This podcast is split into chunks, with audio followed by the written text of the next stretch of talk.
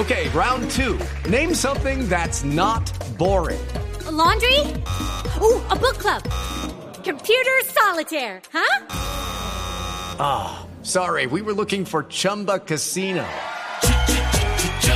That's right. ChumbaCasino.com has over 100 casino style games. Join today and play for free for your chance to redeem some serious prizes.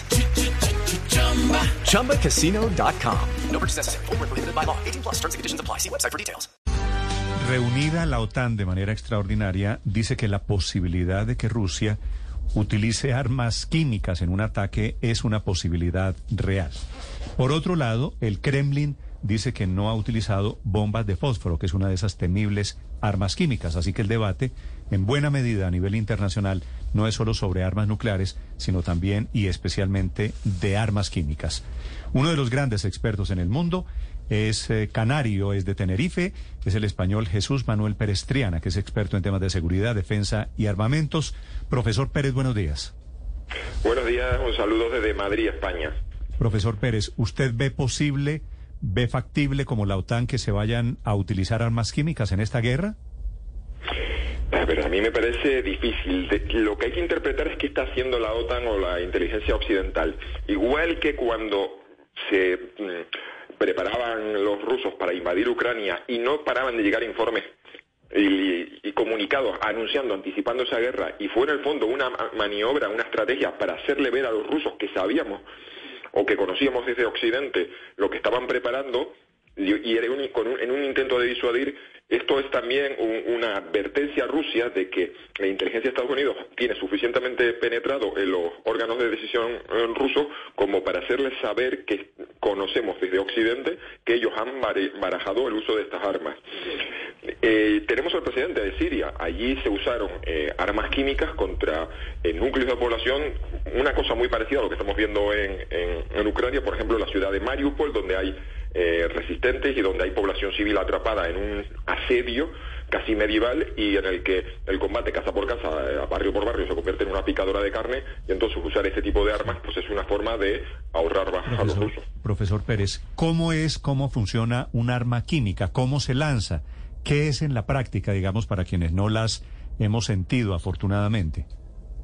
Pues eh, normalmente cuando hablamos de armas químicas estamos entendiendo por algún tipo de gas que afecta o bien al sistema respiratorio o al sistema nervioso y normalmente requieren para su, uh, decir, para su uso es la concentración, normalmente suelen ser lanzar bombas o proyectiles de artillería y eso requiere una cierta concentración, o sea que tiene que, para que se cree una nube densa hay que lanzar muchos proyectiles de este tipo y se tienen que dar en unas circunstancias de unas ciertas condiciones meteorológicas. La experiencia histórica a veces ha sido de que eh, por ejemplo, en la Primera Guerra Mundial se lanzaban, cambiaba el viento y la nube tóxica volvía sobre los que la habían lanzado. Entonces, la experiencia es que no son unas armas tan, tan, tan fiables.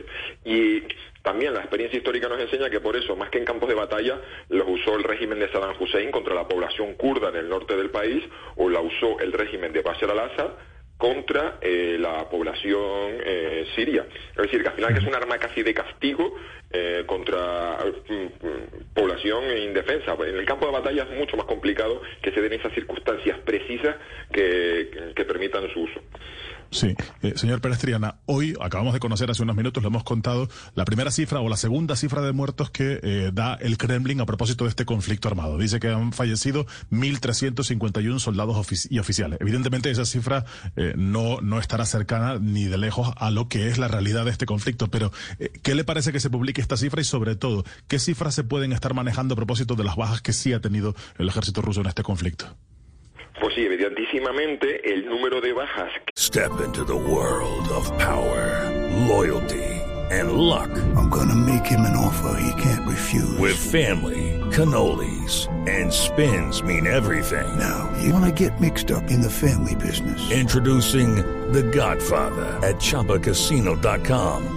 Test your luck in the shadowy world of The Godfather slot. Someday I will call upon you to do a service for me. Play the Godfather. Now at Chumpacasino.com. Welcome to the family. No purchase necessary. VGW Group. Void where prohibited by law. 18 plus. Terms and conditions apply. que han reconocido los rusos no es para nada eh, cercano a lo que podemos imaginar que son las reales, también es verdad. Tenemos que pensar que tiene que haber mucho muerto y mucho desaparecido que no están en las propias, que no están contabilizados por los rusos. Es decir, tampoco les podemos acusar de que están intentando falsear la realidad porque esas cifras, esas cifras me imagino que tienen que, estar, ser muertos, identificados, entregados a las familias y demás. En los campos de batalla lo hemos visto, los propios ucranianos desprecian a, a la- a los caídos, a los soldados caídos rusos y están ahí, bueno, en bajas temperaturas, eh, abandonados en, en- en prados, cunetas, trincheras y, calles. Entonces, se está hablando, el otro día hubo un, periódico, bueno, un tabloide ruso que publicó un artículo en el que mm, rechazaba las cifras que daba el ejer- eh, las, las fuentes oficiales ucranianas, que hablan ya de, de 15 16, 17 mil muertos rusos, y ellos decían que no, que las cifras eh, reales eran más cercanas a los 10.000. Ese artículo de- desapareció en cuestión de minutos y el periódico eh, ruso eh, dijo que había sido hackeado, que esa información había sido introducido por agentes. Bueno, hay Sí, estimaciones desde de medios occidentales, y, bueno, pero fuentes oficiales occidentales que calculan ya como mínimo unos 6.000, 7.000 eh, fallecidos eh, o caídos en combate ruso. La cuenta habitual, Señor el cálculo que se suele hacer es Sí, que por cada sí. muerto hay tres heridos. Entonces, pues estamos ahí en una, en una, en un margen que estamos hablando de, pues, entre 6.000 y 13.000 muertos rusos y un número, pues, mucho mayor de heridos.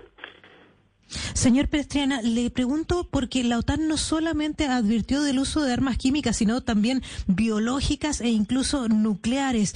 Y el periódico New York Times alertó sobre la posibilidad del uso de mini bombas nucleares. Quiero saber qué registro hay de que esas mini bombas existan, qué son esas mini bombas y si sabemos si Rusia las ha desplegado en la frontera o al territorio ucraniano. Vamos a ver, eh, eh, todo lo que sabíamos sobre armas nucleares eh, ha quedado totalmente superado por el avance tecnológico y el cambio doctrinal. Entonces, de aquellas grandes armas nucleares, grandes bombas que arrasaban ciudades, en esto que se llama la segunda era nuclear, eh, la mayor precisión de, las, de los vectores, de lo que son los cohetes, nos permiten, bueno, permiten a los, a los que mm, poseen armas nucleares ataques más precisos. Y entonces ahí entran en juego lo que se llaman las mini nukes, las mini armas nucleares.